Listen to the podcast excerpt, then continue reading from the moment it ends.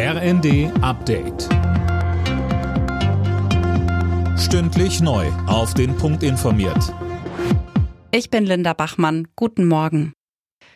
Letzter Tag der Münchner Sicherheitskonferenz und da werden heute wieder Proteste erwartet. Bereits gestern haben mehrere tausend Menschen demonstriert.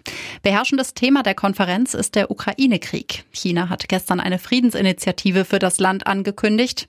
Dazu sagte der ehemalige Vorsitzende der Münchner Sicherheitskonferenz Wolfgang Ischinger in der ARD. Es wäre schon eine große Überraschung, wenn China sich dazu durchringen würde, einen kompletten Friedensplan, also einen Fahrplan zum Frieden vorzustellen stellen mit konkreten Schritten drin. Das wäre möglicherweise für viele wünschbar. Sehr realistisch ist das nach den Einlassungen, die wir so gehört haben, eher nicht.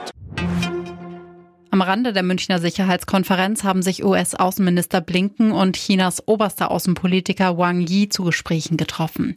Dabei ging es auch um den abgeschossenen chinesischen Ballon. Die Positionen bleiben aber verhärtet werden die Warnstreiks in Kitas an Flughäfen und Co. ausgeweitet. Damit droht der Deutsche Beamtenbund kurz vor der nächsten Tarifrunde in der Bild am Sonntag. Gefordert wird ein Gehaltsplus von 10,5 Prozent. Das sei nicht umsetzbar, heißt es von der Arbeitgeberseite. Im Meisterschaftsrennen in der Fußball-Bundesliga hat der FC Bayern erneut gepatzt. In Gladbach verlor der Spitzenreiter in Unterzahl mit 2 zu 3 und setzt damit die Tabellenführung aufs Spiel. Die weiteren Ergebnisse Frankfurt-Bremen 2 zu 0, Wolfsburg-Leipzig 0 zu 3, Bochum-Freiburg 0 zu 2 und Stuttgart-Köln 3 zu 0. Alle Nachrichten auf rnd.de